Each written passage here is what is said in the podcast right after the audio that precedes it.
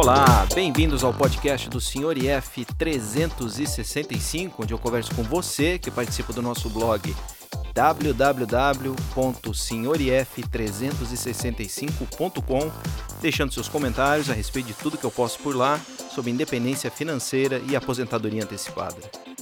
A cada novo episódio, eu trarei um convidado diferente que irá compartilhar um pouco da sua jornada em busca de um futuro financeiro mais tranquilo.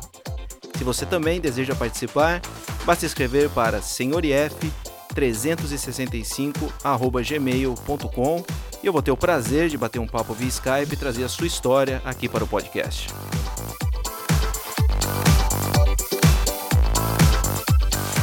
Eu sou o Sr. IF e esse episódio de número 4 é especial para você que deseja aprender como diversificar seu portfólio através de investimentos no exterior. Para isso eu converso com Buscando o Primeiro Milhão, mais conhecido como BP Milhão. Ele compartilha suas experiências pessoais em busca da independência financeira em um blog com o mesmo nome, bpmilhão.com, mas que também ensina de graça o passo a passo de como investir lá fora através do site comoinvestirnoexterior.com. Então, se você ainda não investe em outros mercados, suas desculpas irão acabar ao final desse episódio. Vamos lá? BP Milhão, tudo bem? Boa tarde. Fala, senhor IF. Tudo pra... bem? Como é que tá? Tudo ótimo. Prazer ter você aqui no podcast, é o nosso segundo convidado. E nós vamos conversar um pouco sobre independência financeira, investimentos e focar na especialidade dele, que é investimentos no exterior. Ele que é dono do blog bpmilhão.com e também do comoinvestirnoexterior.com ele está bastante focado aí nessa, nessa parte dos investimentos, que para quem está interessado, presta atenção na nossa conversa hoje, que vai aprender como investir lá no exterior. Tô certo, BP Milhão? Tá sim. Lá no site tem bastante, bastante tutorial mostrando passo a passo como abrir conta em corretora, como abrir conta em banco, dúvidas sobre imposto de renda no exterior. Então, tem bastante material bom lá para quem quer começar a investir no exterior. Show. Então vamos começar como eu sempre começo pelo final, eu queria saber, você que está na caminhada da IF também, da independência financeira, qual que é o seu objetivo final? Como é que você enxerga a sua linha de chegada? Como é que você imagina que seja aquele dia que você vai pensar, chega, para mim é suficiente, eu vou lá viver minha independência financeira. Como é que, como é que você imagina isso? É também parando de trabalhar ou continuando trabalhando, mas diminui um pouco o ritmo? Como é que você enxerga a sua independência financeira? É, eu tenho um objetivo meu objetivo é nos próximos 10 anos. Então, em 10 anos, é, eu atinjo aí a minha independência financeira, mas não por conta dos investimentos até, né?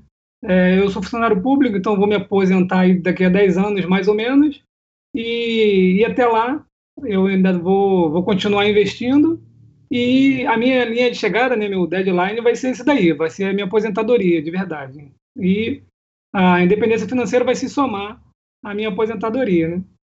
Como eu ainda tenho aí, é, eu tenho, eu acabo bom com minha mãe, eu tenho uma filha, né? Então, é, tenho, tenho duas lanterninhas penduradas no meu balão, então não posso jogar tudo, tudo pro alto que eu juntei até aqui, né? E aí eu vou terminar essa caminhada junto com a minha independência financeira. E o momento de eu falar assim, chega, conquistei aqui o que eu queria, é exatamente isso aí, é no meu último dia de trabalho meu último dia de trabalho, vou falar, chega, muito obrigado, é, cumpri minha missão aqui, trabalhei até agora, vou embora e vou viver minha vida na, na independência financeira. Então, a renda que você está pretendendo obter dos investimentos seria um complemento para sua aposentadoria, vamos dizer assim, convencional. Você tem pretende ir até, até a sua data de aposentadoria e completar essa sua aposentadoria com, com, com o que você vai ter investido na época. É, na verdade, vai acontecer de da minha aposentadoria complementar minha, meus, meus investimentos, né? Porque eu, já vou viver de independência financeira. Mas, se eu contribuir até aqui, já estou bem no, bem no final ali, né? eu considero 10 anos um prazo até pequeno, até mesmo porque eu gosto do que eu faço, né? Tem esse. Te acompanho aí, eu vejo que você passava alguns sufocos, né? E graças a Deus não é meu caso, eu gosto muito do que eu faço, então enquanto estiver me divertindo no meu trabalho, eu vou continuar. E no fim, sim, as duas vão, vão, vão se juntar e vão se somar para uma tranquilidade maior ainda, né? Mas a independência financeira, ela vai antecipar um pouco a sua, a sua, a sua aposentadoria convencional ou isso não, não, não vai fazer diferença? Vai ser realmente só que você vai poder ter uma aposentadoria mais tranquila? Ou de alguma forma você antecipou a sua aposentadoria como funcionário público é, em função do, do, do, da sua decisão de, de, de, acumular patrimônio, criar renda passiva? Isso aí está fazendo alguma diferença no tempo que você vai ter que, que trabalhar ainda? Ou simplesmente é uma questão só do, do valor que você vai receber e da qualidade de vida que você vai ter após a aposentadoria? Então, essa é uma excelente pergunta. Na verdade, a independência financeira, pelos meus investimentos, ela realmente vai me proporcionar parar de trabalhar naquela data. Porque eu tenho muitos amigos, muitos colegas de trabalho que eles não param de trabalhar quando é, chegam na aposentadoria. Por quê? Porque não acumularam, não investiram, ainda não têm a casa própria, e se parar de trabalhar naquele momento, né, o salário vai reduzir e não vai ser o suficiente para eles viverem. Então, acaba que eles têm que continuar trabalhando. Apesar de ter atingido o tempo para aposentar, não podem aposentar. E muitos deles até é, é, é, aposentam e arrumam outro emprego, porque então não, não atingiram essa independência financeira. Né? No meu caso, vai ser a questão do tempo mesmo. Então, é, meus investimentos, que eu já faço há alguns anos, ele me proporciona sim a independência financeira e, como eu falei, no meu último dia não tem nada que me segure no trabalho, né? É, meu último dia eu assino ali, acabou meu contrato e eu vou me aposentar é, e meus investimentos sim vai, vai me bancar na, na aposentadoria. Beleza. E quando você fala em investimentos, então, como é que você, você estrutura os seus investimentos hoje para receber a, a renda passiva lá no futuro? Ou você já está recebendo hoje uma certa renda passiva? Como é que você investe focando no, no, nessa sua aposentadoria antecipada? Essa pergunta aí, ela, ela, ela gera não só um post, viu? Ela gera uma série de posts. Uhum. É, porque é o seguinte, na minha opinião, a gente vai aprendendo com o tempo, né? Não existe assim uma, uma regra, uma estrutura, uma estratégia única. Então a gente começa de um jeito, no meio do caminho vai mudando. A gente ouviu muito falar em ações de crescimento versus ações é, pagadoras de dividendos. E ao longo do tempo a gente vai vendo que as empresas que são esses crescem bastante e também pagam muitos dividendos. Então, no início, eu até imaginava que eu ia comprar ações de crescimento, porque o meu objetivo era lá na frente, né? Então, é, eu só ia acumular e lá no final, lá na minha aposentadoria, eu ia vender ativos e tal. Aí eu fui acompanhando e falei, pô, mas essa ação aqui ela paga bons dividendos e por que, eu não compro ela então? Eu falei, não, vou começar a comprar. Aí depois criei uma estratégia de na metade do caminho começar a inverter, parar, diminuir a compra de ações de crescimento e aumentar a compra de pagamentos de dividendos dessas ações que pagam mais dividendos, né, para poder chegar lá no final é, essa transição aí ficar recebendo mais dividendos. Mas durante essa caminhada também percebi que não adianta a gente querer engessar isso aí, né? E hoje eu estruturo meus investimentos mais com base nas boas empresas. Então, tem uma grande parte em, em fundo de investimento imobiliário, né, igual você também tem aí, é, porque eu vejo que é algo mais sólido, ele é mais resiliente, inclusive, a crises. Não que não vá sofrer, né, mas são imóveis, né? A maioria deles são imóveis, então vai sofrer mais, é, menos do que ações, né? E tem a minha carteira de ações também. É, comprei um pouco de renda fixa naquela época lá que a taxa de juros estava muito alta, né? na época da Dilma, principalmente, lá 2015, 2016, eu tenho CDBs travado a 7,8 e pensar mais 7,8. Tinha vários tesouros direto, fui me desfazendo dele agora conforme a taxa de juros foi caindo, né? E aportei em outras coisas. E como eu gosto de viajar bastante, pretendo morar um tempo no exterior, aí foi quando eu comecei a estudar os investimentos no exterior o ponto-chave de eu virar esse, é, parte dos meus investimentos para o exterior foi quando eu fui trabalhar no exterior e eu trabalhei por um ano recebendo em dólar. E aí eu falei, bom, peraí, se eu já estou trabalhando recebendo em dólar, já tenho uma carteira boa no Brasil de fundo de investimento imobiliário, CDB, Tesouro Direto, ações, está faltando o quê? Está faltando diversificar a moeda agora né, e investir nas melhores empresas do mundo. E foi então quando eu passei a investir no exterior. Então a minha estrutura hoje é essa. Eu tenho de tudo um pouco e eu vou comprando aquilo que está melhor no momento. Mas você hoje ainda continua investindo no Brasil ou o foco é 100% investimento lá no exterior? Não, continuo investindo no Brasil.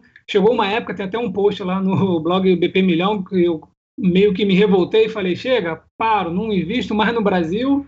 Mas aí mudou é, o cenário político, né? mudou um monte de coisa. Eu falei: não, o Brasil ele é um país muito bom, tem jeito.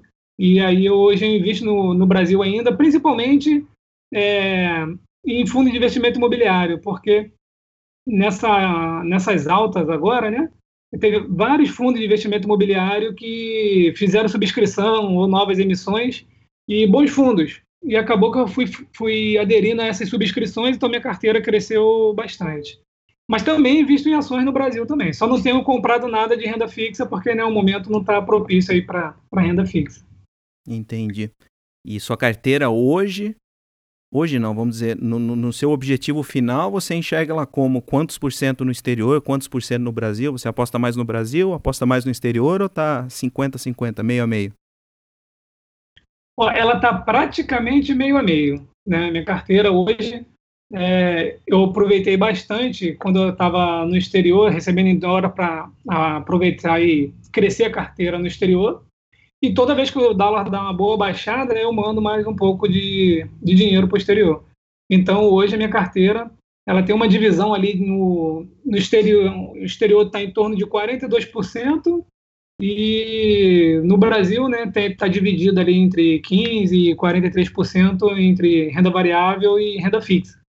Mas 42% da minha carteira está no exterior e eu pretendo manter essa proporção né, manter ele mais ou menos meio a meio. Então, se eu quiser morar no Brasil, né, eu tenho renda passiva no Brasil, vou morar de aluguel em algum lugar legal e não preciso fazer conversão do câmbio. E toda vez que eu quiser ir para o exterior, quiser morar no exterior, também vou ter uma renda já em, em dólar, né, e aí também não preciso ficar sofrendo muito com o câmbio. Então, a ideia é ficar mais ou menos meio a meio. Putz, agora fiquei com inveja, viu? Não é fácil estar tá com tudo concentrado no Brasil. Apesar de eu investir um pouco lá fora, acho que 15% do meu patrimônio está lá fora, mas a minha independência financeira hoje depende exclusivamente do, do que vai acontecer com o nosso país. E já passei várias noites em claro por causa disso aí. Então, sei lá, se eu, não, digo que eu, não me, que eu me arrependo de, de, de ter feito isso, porque na época não tinha outra, outra coisa a fazer, né? Eu trabalhava fora, ganhava em dólar e os juros no Brasil batendo recordes e o, o, dólar alto, eu vou fazer o quê? Vou investir na Bolsa Americana, que estava batendo recorde na época. Aí eu falei, ah, vamos, vamos, vamos acreditar no Brasil. Ainda quero crer que eu tomei a decisão certa, que o Brasil seja a bola da vez com essa mudança que está tá ocorrendo aos poucos aí, vamos ver se vai dar certo. Mas às vezes dá uma, dá uma certa inveja do pessoal que está tá mais diversificado lá fora e sofre menos aí com, a, com as instabilidades do nosso país. É, a diversificação ela é, ela é necessária, né, na minha opinião. Então, é, a gente sempre começa pequeno, não tem jeito, mas é, o tempo é um fator realmente muito bom. Então, é, você ainda tem tempo ainda para ir migrando aos pouquinhos para o exterior, né?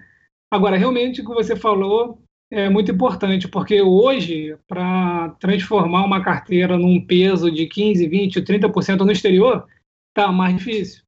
Né? Eu tenho valorização de ações na minha carteira de 60%, 64% em dois anos, praticamente dois anos e meio em dólar, né? Então, assim, eu comprei ativos, comecei a comprar ativos ali em 2016 barra 2017 e esses ativos subiram bastante. Então, é, e isso que eu entrei ali, digamos, em 2017. Então, entrar hoje está mais difícil porque né, tem essa, essa ideia da crise, vários indicadores aí de que uma crise está próxima, né? Então, o quanto mais vai subir a partir de agora? Mas se você pega o gráfico ali de 10 anos, é, subiu muito, né? Eu, eu gosto de estudar isso daí, trazer esses casos aí lá no site do Como Investir no Exterior e no vídeo, no, nos vídeos no YouTube. Por exemplo, o Visa subiu mais de 10 vezes em 10 anos. É, então, é, quem veio comprando Visa, né? é, todo mês, aos pouquinhos ali, não, compra 100, 100 dólares, 100 dólares, né? Multiplicou o dinheiro aí por mais de 10 vezes. Então, é, nota-se que você é um entusiasta de, de investimento lá no exterior. Eu sei que você tem o site comoinvestirnoexterior.com, mantém também um canal no YouTube que fala exclusivamente sobre como investir no exterior e tá aí para transformar o, o que é falado lá no YouTube em podcast também. Você me falou que vai, vai lançar brevemente. E no que, que você investe no exterior, então? Você é só mercado americano? Que, que tipo de investimento que você faz no exterior? Então, no exterior eu compro mais mercado americano, né? Porque não adianta, se a gente for procurar as maiores empresas do mundo, na bolsa de valores é mercado americano. Né? E se você quiser comprar alguma coisa de algum outro país que também seja promissor, vai encontrar na NYSE. Então, é, a maior parte realmente é no mercado americano. Então, por exemplo, a Apple atingiu um trilhão de dólares né, em valor de mercado, aí todo mundo acompanhou. Depois a Amazon também bateu um trilhão e hoje a Microsoft está acima de um trilhão. Né? A princípio, eu não olhei esse, essa semana, mas é, só a Microsoft está acima de um trilhão. Né? Mas aí quando a gente pega outras empresas, tem empresas seculares no mercado americano. Então, basicamente, o mercado americano. Mas, é, seguindo nessa linha da diversificação, né, eu tenho também uns ETF lá na Irlanda, né, porque eu estudei, foi até por, mais por intermédio do Frugal e Simples, né, grande camarada aí que tinha aí o seu patrimônio de mais de 2 milhões e resolveu empreender no Brasil na época da Dilma. Então, é, para quem não conhece aí o Frugal e Simples, acompanha o blog dele. É, tem essa onda de startup aí que eu acompanho, adoro estudar empreendedorismo, estudo todo dia sobre isso. E eu indico a todo mundo que quer falar que é empreender o site lá do Frugal e Simples, porque ele colocou todos os percalços que ele passou para abrir um negócio, né, uma franquia. E aí acabou que eu li lá que ele estava falando sobre investir na Irlanda, que não, não paga imposto sobre ganho de capital, e me interessei, realmente lá tem os ETF bons da iShares, que é a maior gestora hoje, né, BlackRock, e, e eles são de acumulação.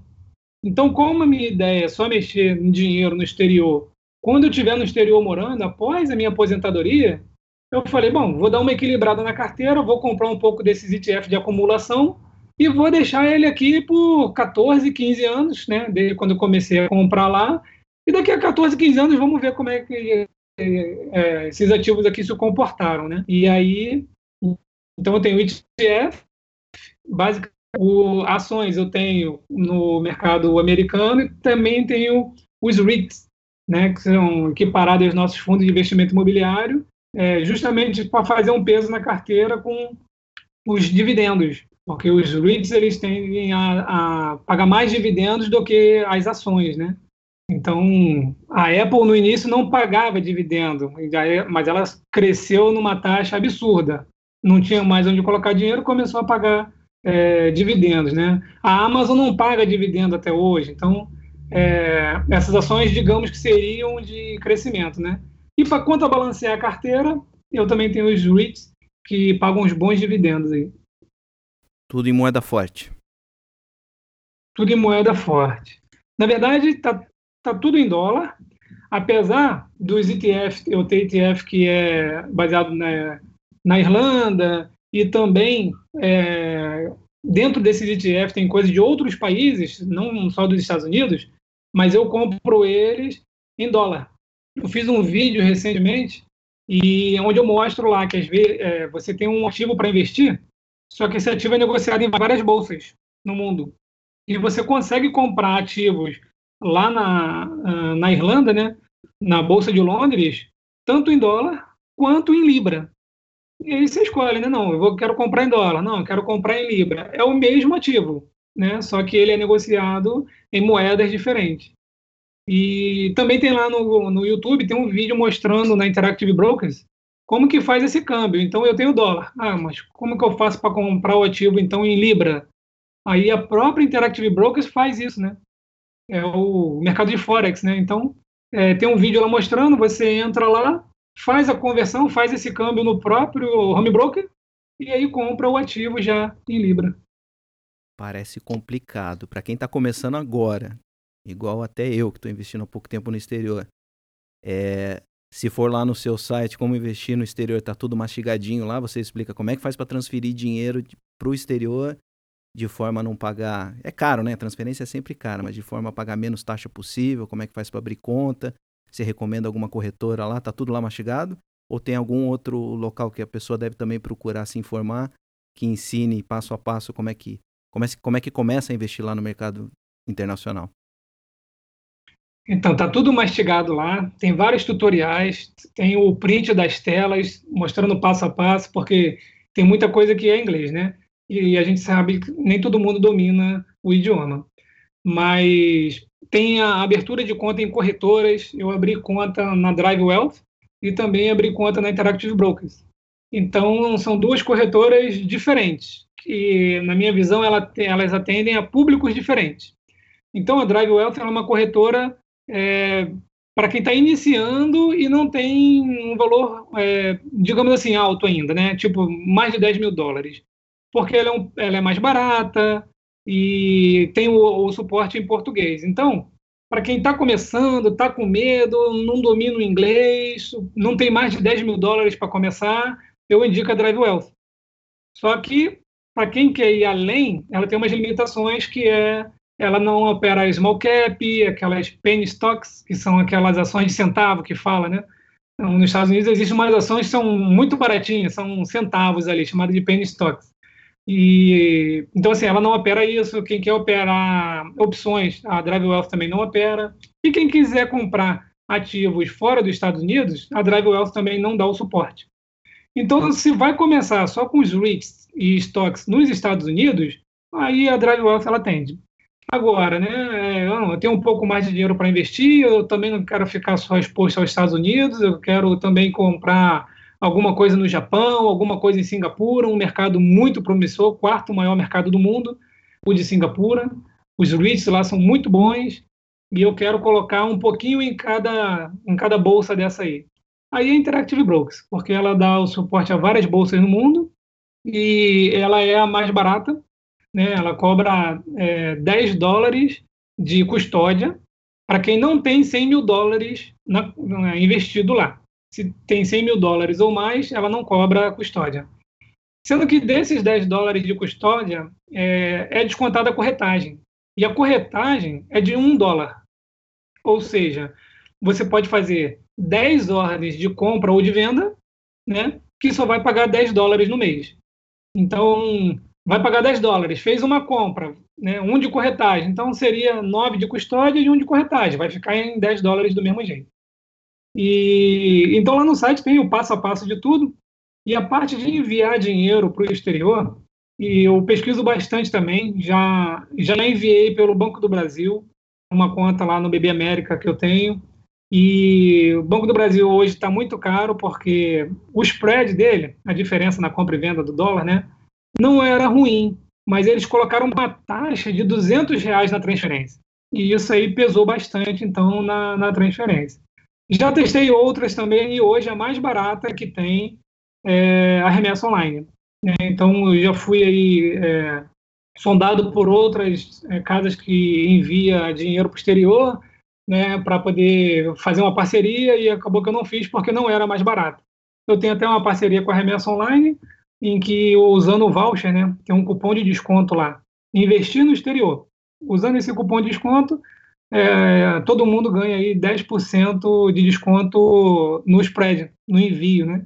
Então, hoje, a maneira mais fácil de enviar é via remessa online, direto para Interactive Brokers ou direto para Drive Wealth.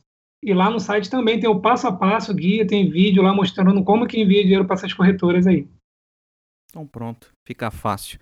Eu, particularmente, uso a Drive Wealth, sou iniciante, tô, tô satisfeito com o serviço deles, mas também não movimento nada. Eu fiz, fiz dois investimentos naquela época e, de, e agora só, às vezes, reinvisto os, os dividendos do que está sendo pago lá. Praticamente não, não movimento.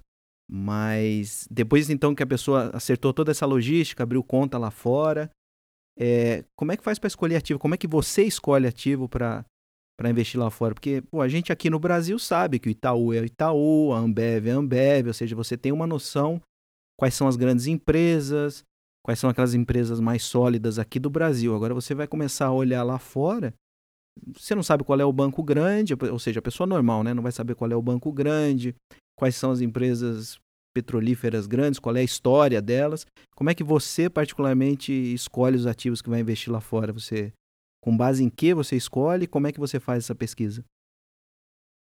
Então, eu, eu costumo dizer para as pessoas que me perguntam sobre investimento que investir é fácil, investir não é difícil, né? Por exemplo, qual é o aparelho de telefone que você tem? Eu tenho um iPhone. Um iPhone, muito bom. Então a Apple é uma boa empresa. Você comprou um aparelho de telefone da Apple, né? É, a gente percebe ali, é, se fizer uma pesquisa, né? Natal. Qual é o aparelho de telefone que você quer de presente? Provavelmente vai ser um iPhone. Né? Então, é, eu escolho os ativos mais olhando aquelas, aquelas empresas que eu conheço desde criança. Começo por aí. Então, 3M, né? A gente vai lavar louça, tem a esponja, quando você olha lá, Scott Bright, não sei o que, 3M. Você vai olhar o, o, as crianças na rua, estão tudo com iPhone, está tudo com iPad. A Microsoft, desde que eu comecei a mexer no computador, era a Microsoft. E passaram-se esses anos todos e a Microsoft está aí valendo mais de um trilhão. Né? Então eu penso assim, pô, peraí, se tem uma equipe que fez um gerenciamento dessa empresa nesses anos todos e cresceu para é, é, chegar a mais de um trilhão, essa equipe não vai quebrar essa empresa em pelo menos 5, 10 anos, né? Então, eu vou observando essas empresas que é, nos rondam, né? São muitas aí. E depois é, eu entro no, no próprio site da empresa, na parte do relacionamento lá com o investidor, e começo a observar é, os, os releases, né, o que, que a empresa tem, é, os números dela, aí tem um pouco de análise, né. Fora isso, eu, eu tenho um site chamado Seeking Alpha, né, você deve conhecer, é, é um site que reúne vários, é, várias opiniões, né, não, não, vou nem dizer vários analistas, porque tem pessoas ali que não são analistas, mas é um, é um site que reúne várias pessoas que, que falam sobre investimento nos, ativos em geral, né? E de vez em quando eu vou lá e leio um, leio outro, vou pegando uma opinião aqui, vou pegando uma opinião ali.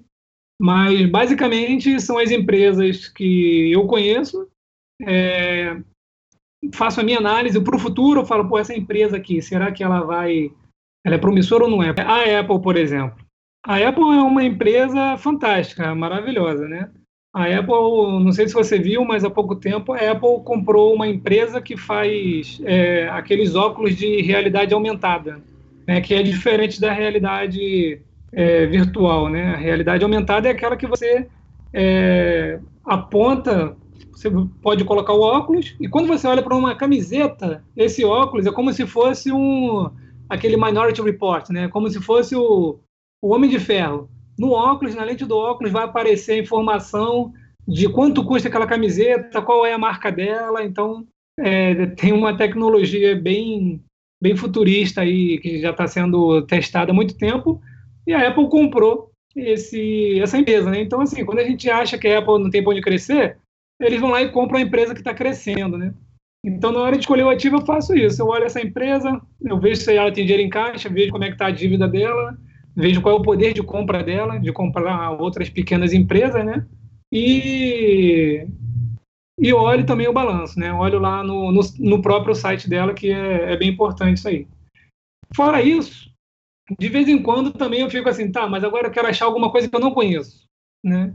E aí eu entro lá no, na internet, e, e, fico buscando no Google, vejo alguma empresa, boto uma palavra-chave lá e de repente aparece alguma coisa, ou até mesmo procuro no Google em inglês, né, porque no Brasil não vai achar, alguma coisa de small caps. Então digita lá, né, é, small caps e vai aparecer alguma coisa, eu entro, vejo uma lista, falo, opa, vou escolher essas duas aqui para estudar. Aí faço todo esse caminho, entro lá no site da empresa, vejo o site do relacionamento com o investidor, procuro mais informações sobre ela.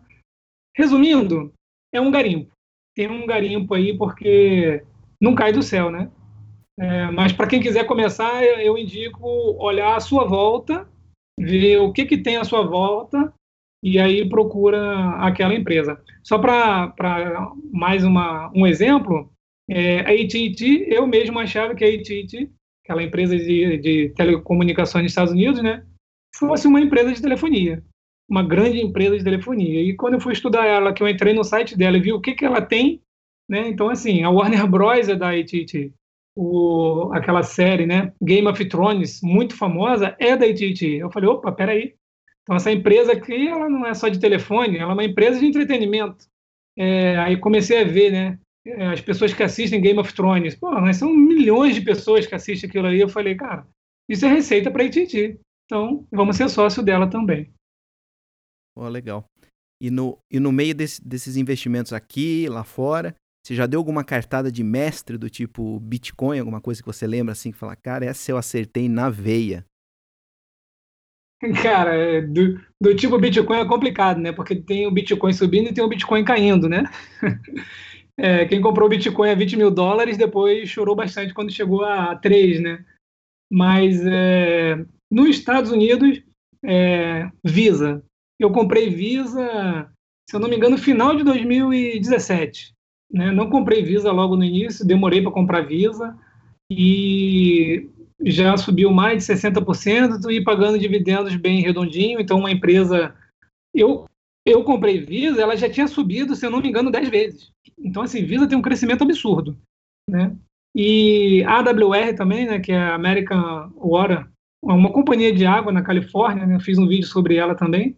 É, foi a ação que me deu 64% em dois anos, fora os dividendos. Então, né, me deu mais retorno do que a Apple, me deu mais retorno do que a Berkshire. E no Brasil foi RBR, né, cara? E Resseguro Brasil, olha, vou te falar, eu comprei ela no IPO e saiu lá de 27 alguma coisa, não parava de subir. Aí quando dobrou, eu falei, não, dobrou, então é, não vou vender, mas também não vou comprar. Aí nada de cair, nada de cair. Quando ela chegou em 80 reais, ela deu uma recuadinha para 76, eu falei, pô, vou arriscar. Comprei mais um pouquinho, né? Falei, ah, meu preço médio está muito bom, então a empresa é muito boa, está pagando um, um dividendozinho aqui, vou aumentar a posição nela. Aí eu aumentei a posição em 76, depois ela foi até 104. Depois eu não consegui mais aumentar a posição e o retorno dela está mais de 200% na minha carteira, né? Lembrando que ela fez o IPO em fevereiro de 2017, né? Então, assim, é, é claro que o lucro é no bolso, então enquanto eu não vender, eu não fiz o lucro, mas é, é a ação que está assim, mais rentável na minha carteira. E voltando para o exterior, lembrei agora, é, eu tinha comprado o GWW, Granger, que é uma empresa que eu não conhecia, não sabia que existia no mundo, e, e foi uma dessas empresas que eu acabei de comentar. Eu pesquisando na internet, ah, deixa eu ver aqui uma empresa, uma ação que paga um dividendo legal. Aí achei lá um, um post lá de um, um blog americano dizendo que ela pagava, estava numa lista de boas pagadoras de dividendo. Eu falei, pô, vou, vou entrar nessa empresa aqui. E eu comprei numa baixa dela 172 dólares. Depois ela chegou a 340 dólares. Aí depois ela deu uma recuada, uns balanços, alguns não recorrentes, eles derrubaram a receita. E aí quando chegou em 280 dólares, se não me engano, eu vendi. Vendi essa empresa aí meu lucro aí foi mais de 80%, é, alguma coisa nesse sentido, é, fora os dividendos, né? E ela entrou no meu radar para eu entrar nela de novo. E ontem eu vi que ela subiu é, mais de 9%, porque o balanço veio positivo, e aí ela saiu de 260 dólares e já passou de 300. Então, assim, é uma empresa dessas aí que a gente não conhece, mas ela opera nos Estados Unidos e no Canadá, paga bons dividendos, e também um dobrou de valor. E falando em Bitcoin, você não tem nada de criptomoeda? Não é, não é sua praia? Você ainda não vê futuro para isso aí? O que, que você acha de, de criptomoeda? Criptomoeda, eu comecei a estudar Bitcoin em 2017. Aí eu estudei, dei uma analisada, bastante coisa, assisti os filmes, vários vídeos na internet, abri conta em mineradoras, na Hashnest é, e outras, né? E eu estava me preparando para entrar nesse mundo quando ela deu aquela disparada. E aí eu falei, não, peraí, o negócio foi muito... Né? As pessoas falam, vai a 100 mil. Eu falei, não, não vai a 100 mil. Esse negócio não vai subir assim. Isso é insano. Não entrei. Né? E depois eu fiquei acompanhando. Ela foi até 3 mil dólares, teve aquela queda, né? E aí, depois ela começou a subir. Agora, ultimamente, né? E aí, meus amigos, aí, a galera, né? Comprando, vejo, vejo amigos do trabalho lá aqui tô ganhando, eu falo assim, rapaz, tu estudou isso aí, tu sabe o que é blockchain? Primeira pergunta que eu faço, né? Tá, tá investindo em Bitcoin? Tô. O que é blockchain? Aí, ah, o que é blockchain? Eu falei, pô, cara, faz o seguinte, estuda um pouquinho então. Não é ruim investir em Bitcoin, né? Se você acha que é um investimento, não é ruim, mas você tem que conhecer o ativo que você está comprando, né? E depois, por uma brincadeira, digamos assim, né, de, de, dos amigos ali, eu falei, ah, então, é, que eu falo que Bitcoin não tem fundamento, né? Bitcoin não tem fundamento. O fundamento do Bitcoin é que é uma criptomoeda, né, que ela é escassa e no futuro não tem regulação do governo. Então, assim, ainda é uma grande especulação. Né? Eu posso concordar que é uma moeda que a gente pode utilizar no futuro, mas ainda é uma grande especulação porque hoje ela é inviável para uso. Então, a gente não consegue ir lá na padaria e pagar com Bitcoin, não consegue ir ao mercado. Por mais que me falem, não, já tem uma loja ali lá em não sei aonde, já tem um hotel lá não sei aonde, no exterior, que aceita pagamento de Bitcoin. Isso aí é um entusiasta do Bitcoin, que é o dono do negócio, e fala, não, eu aceito pagamento em Bitcoin, né?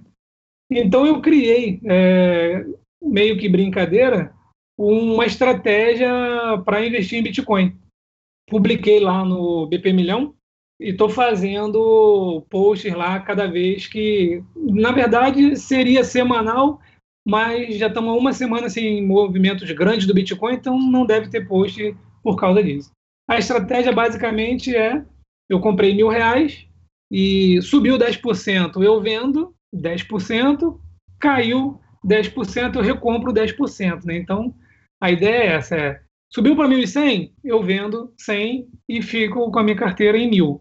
Caiu para 900, eu recompro 100 e volto com a minha carteira para 100. E estou disposto a fazer isso aí até mais mil, né? Então, se cair 10 vezes, eu faço mais 10 compras de 100, né? E, e no final, estou postando tudo lá para mostrar se realmente dá para ganhar dinheiro ou não com Bitcoin. Então, no mercado de Bitcoin, mas é, não é uma parte significativa da minha carteira.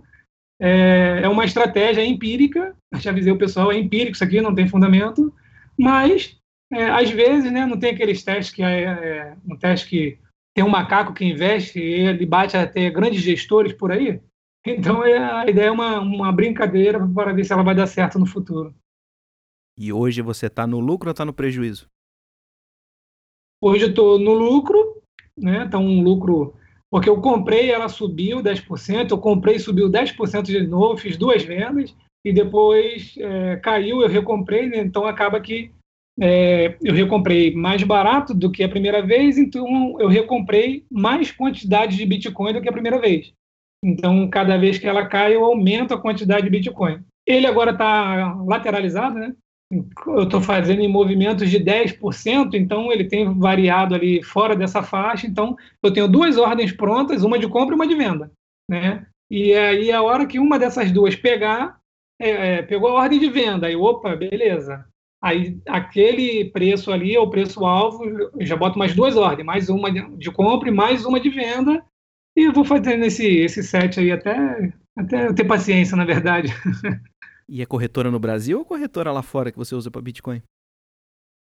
Não, eu estou usando no Brasil é, é a Bitcoin Trade.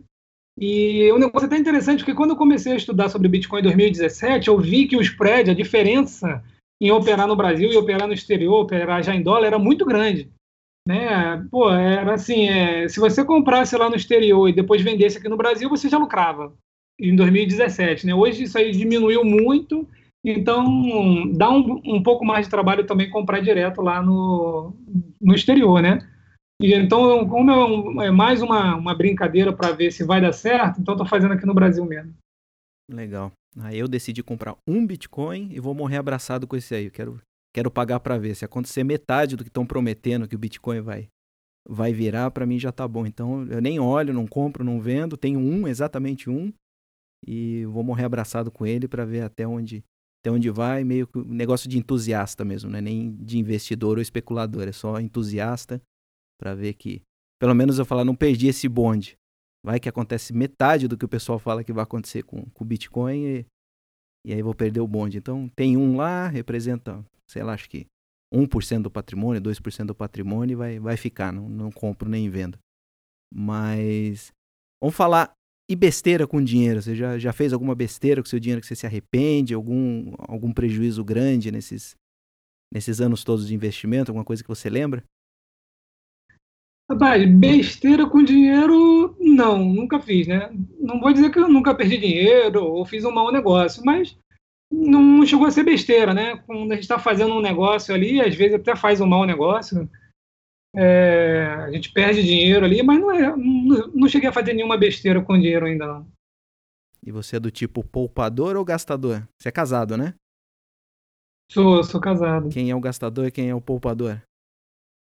Rapaz, eu, olha, eu não sou talvez nenhum dos dois. é, eu sou muito do equilíbrio. Né? Então, assim, eu gosto muito de viajar, gosto das coisas boas, mas tudo dentro de uma certa lógica e dentro de um certo equilíbrio, né? É, eu sou preocupado, assim, entre aspas, com essa questão de poupador, porque poupador e gastador, né? Porque eu tenho amigos que não investem em nada. E quando você vai conversar com ele, o cara fala, ah, eu vou investir 300 reais para ganhar 2 reais por mês. Né? Então, tem umas lógicas assim, esse é o gastador, né? Esse daí ele vai lá, né? eu tenho um, um irmãozão meu que ele falava assim, pô, eu não vou ficar investindo 200 reais para ganhar 2 reais por mês. Aí comprava uma camisa de 350, né? Aí comprava um óculos novo de 600, né? Enfim, esse é o gastador. Mas eu também tenho amigos que são o poupador. E olha, esses aí chega que eu, eu começo a rir para não ficar com raiva deles, porque tem cara que é muito pão duro, né? Você percebe que ele é o poupador e aí o carro é ruim, não tem segurança, não tem viagem com a família, não vai ao cinema porque vai gastar muito e aí, né, entra na nessa esfera aí do, do pão durismo, né? E eu sou meio, é, assim, eu sou meio termo dos dois. Então eu poupo bastante, mas ao mesmo tempo eu gasto quando tem que gastar, né? Então, por exemplo, é, eu fiz uma viagem, eu já viajei bastante pelo, pelo mundo, né? E, por exemplo, eu fiz uma viagem para Grécia em que eu não, não gastei demais, mas não poupei a viagem. Então, eu consegui fazer uma viagem que não me faltou nada, aproveitei tudo Passei quase um mês na Grécia, visitei cinco ilhas, né? E não me afetou é, em nada porque eu já tinha me planejado, né? Então, eu acho que se tiver um meio termo entre poupador e gastador, eu acho que eu sou esse meio termo aí. Você falou muito que tem vontade de morar lá fora. Você já tem um lugar? Você já escolheu mais ou menos um lugar que você gostaria de morar depois da independência financeira? É, eu, como eu falei da questão dos investimentos que sempre muda, né? É, morar lá fora também. Primeiro que se o Brasil melhorar no quesito segurança, é, provavelmente eu vou ficar morando no Brasil. É, a diferença é que eu quero morar assim no, no exterior pelo menos algum tempo. E atingindo a educação, atingindo a independência financeira, é, não vou ter um, uma residência fixa, não. Minha ideia é morar um, um pouco em cada lugar, né, aproveitando o melhor dos lugares. Eu visitei as Ilhas Canárias é, gosto muito, até comentei lá no seu, no seu blog outro dia, né, que você, como piloto, deve ter pousado lá algumas vezes em Tenerife, que é um grande aeroporto, né? É, Las Palmas é um grande hub, né? E eu gostei muito da região, achei lá bem bacana, né? E também tem outras ilhas aí que eu quero conhecer que eu não conheci, como Mallorca. É, já visitei Portugal, você está querendo ir para Portugal. Gostei bastante, é um lugar bem tranquilo e seguro. Né? Então, também é um, é, um, é um país aí que eu devo passar uma temporada. Mas se for para escolher assim, um, um lugar para passar mais tempo, seria nas Ilhas Canárias, aproveitando as, as ilhas mais habitáveis. É, é um lugar que o clima é bom o ano inteiro, a praia é boa também, a água não é tão gelada, né? É, fala espanhol, então a gente não tem assim, tanta dificuldade, né? com o idioma, para quem não, não domina inglês ou outro idioma, né? E o custo de vida é igual de morar no Rio de Janeiro, em Brasília, São Paulo, uma grande capital. Então, para realizar esse sonho, quanto é que você estimaria de renda por mês, incluindo, no caso que você falou lá, futuramente aposentadoria, mais uma renda passiva? Hoje é uma, é uma família de três, eu imagino que seja a sua.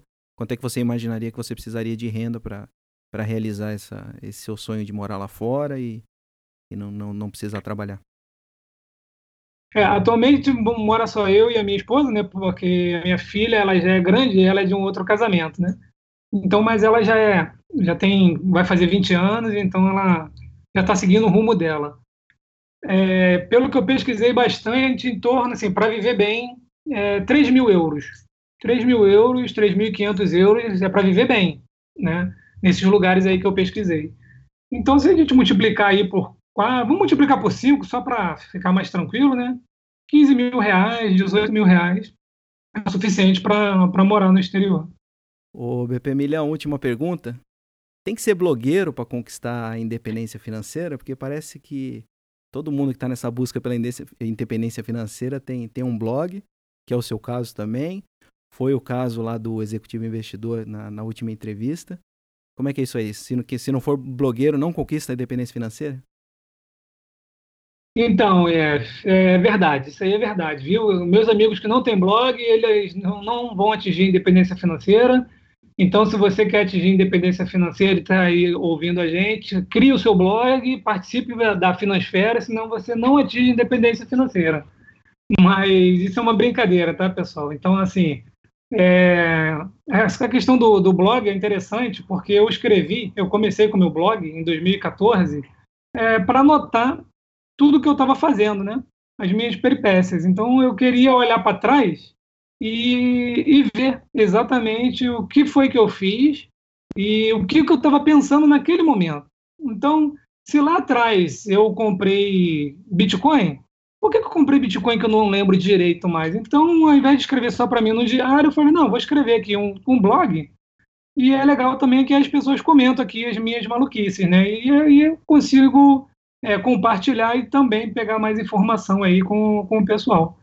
E aí eu conheci o blog do Pobretão, né? O Vida Ruim de Pobre. Não sei se você chegou a conhecer ele, eu acho que não. Então, é, era um blog engraçado, né? Ele era, ele falava do macho feio, beta, alfa, falava um monte de besteira lá, mas também falava sobre é, investimentos. E aí eu criei o meu, meu blog justamente porque estava acompanhando dele, criamos aí, vimos essa Finansfera, né? E hoje ela deu até uma diminuída, mas é, é bem bacana que, que os blogueiros conversem entre si, né? Troquem ideias, porque às vezes eu entro lá no, no seu site e vejo algo que eu não conhecia, vejo algo que é novo para mim. E é às vezes aquilo ali me desperta, eu falo, puxa, aquilo é bacana, não tinha nem ideia, vou dar uma estudada. Entro no blog do investidor, é, no, no, executivo investidor também, vejo, puxa, caraca, esse cara aqui está empreendendo um negócio legal, está num outro mercado aqui que eu ainda não estou, pô, de repente ele tem informações boas aqui para me passar. É, o blog do O também, que é um blog, né? O O é um, um grande blogueiro aí da, da Finansfera, também fala sobre bastante coisa lá. E aí eu criei o blog e hoje eu, eu incentivo as pessoas a, a criarem um blog e entrar aí para essa finansfera. E além do bpmilhão.com, quais outros sites você mantém e quais outras mídias que você também divulga informação?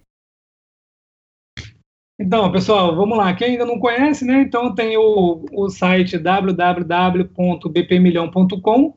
É, é um blog. Esse blog eu falo mais coisas, então falo sobre meus investimentos no Brasil, eu, eu, é, minha carteira está exposta lá, então todos os ativos que eu tenho, todas as porcentagens, os gráficos, né, então está tudo lá no, no blog. E também falo de coisas em geral, né? Então, às vezes eu estou estudando alguma coisa, acho aquele assunto interessante, quero debater com alguém, eu vou lá e faço um post, as pessoas comentam, a gente troca ideia, então é um, é um ambiente bem salutar. E depois, quando eu comecei a investir no exterior, eu percebi que né, é, a gente carece dessa de informações sobre investimento no exterior em português e que mostre o passo a passo, é, que faça uma ligação das coisas na sequência. É, criei como investir no exterior, então lá é um, é um site mais voltado para o investimento no exterior. Então não, não faço posts, é, digamos, pessoais lá, né, do que eu estou lendo, do filme que eu vi, isso fica lá no BP Milhão. E no Como Investir no Exterior, tem todos esses tutoriais aí falando sobre é, como investir no exterior. E onde eu sou mais ativo é no Twitter, então, né, tô sempre lá no Twitter colocando bastante coisa. E o, no Instagram também. O Instagram eu, eu tenho colocado bastante stories lá, né, que eu acho uma ferramenta legal ali. Então, às vezes eu tô é, no celular, acho alguma coisa interessante, vejo o balanço de uma empresa, falo, poxa, olha aqui, tá vendo? Caraca, legal aqui, ó. Por isso que a ação tá subindo. Aí eu já dou um print, já coloco ali no stories para quem estiver me acompanhando, né? Já tem ali um insight de, de alguma coisa de alguma empresa. E o, e o YouTube, né? É, eu acho bem bacana fazer vídeos, porque eu assisto muito vídeo. Tá? Então, assim, eu não tenho. Falando, voltando ali na. Como eu escolho uma empresa, né? Por exemplo, eu não investiria nunca na NET, aqui no Brasil, porque eu cancelei é, TV a cabo já tem dois anos. Então, não tenho TV a cabo, eu acho que TV a cabo tem que morrer, essa assinatura de TV a cabo. Não vejo necessidade nenhuma e eu assisto tudo no YouTube. Então, se você quer ver o jornal no YouTube, tem um jornal ao vivo no YouTube. Se você quer ver um, um programa da Discovery Channel, tem lá no YouTube também, né? Então, eu assisto muita coisa no YouTube e eu comecei com o canal fazendo vídeos exatamente mostrando como é a composição das empresas, né? Como que é a composição dos REITs. É, análise, os últimos vídeos que eu fiz foi sobre a possível crise que está por vir e como que é, alguns ativos se comportaram na época da última crise. Então, assim, eu gosto de fazer muito case de estudo, né? Por exemplo, é, tem nos Estados Unidos tem as dividends aristocrats, que são as empresas que pagam dividendos ininterruptos e crescentes há mais de 25 anos. Então, são empresas que passaram por crises, passaram por guerra, né? Então, é, empresas bem resilientes. E eu tive dúvida, eu falei, legal, uma crise está por vir. E como que essas empresas se comportaram na última crise? Então eu peguei as 10 maiores pagadoras de dividendos, é uma lista com 52 empresas, eu peguei as 10 maiores pagadoras de dividendos dessa lista, né? E fiz um vídeo mostrando como que ela, essas, essas 10 empresas se comportaram lá no período de 2007 a 2009. Então, é um estudo de caso interessante que lá você é, convido todos a assistirem e vocês vão ter surpresas das 10, né? É, quantas é, não caíram igual ao SP500 e quantas caíram abaixo do SP500 naquele momento. E mais um pouco à frente eu mostro o quanto elas é, renderam até hoje em relação ao SP500. Então, eu não vou dar spoiler aqui, vou deixar a chamada aqui convidando todos vocês a assistirem, mas é surpreendente. VP Milhão, vou deixar todos os links aqui que você mencionou, dos seus sites, do canal do YouTube, futuramente aí do, do podcast. E vamos encerrar por aqui. Agradeço o seu tempo, a sua presença. Foi um prazer conversar com você e a gente continua a conversa então lá no blog ou então no site do BP Milhão. Senhor IF365, foi um prazer participar aqui desse podcast com você. É muito bacana que toda a sua história, eu acompanho ela desde que você criou o site. Fiz uma postagem até brincando com você, né, de que não deveria ter feito no Wix, é uma plataforma difícil de mexer. Mas então é só para mostrar que eu estou te acompanhando desde o início. E pode ter certeza absoluta, eu passo o seu site para vários amigos meus, né? Eu tenho amigos que também são pilotos igual você, e eu passo para eles também, né? É, olha só, tem esse camarada aqui que ele era piloto, juntou tanto de dinheiro aqui e agora está vivendo aí é, de renda. E é bom que você mostre ali também os, a, a parte ruim, né? A parte difícil.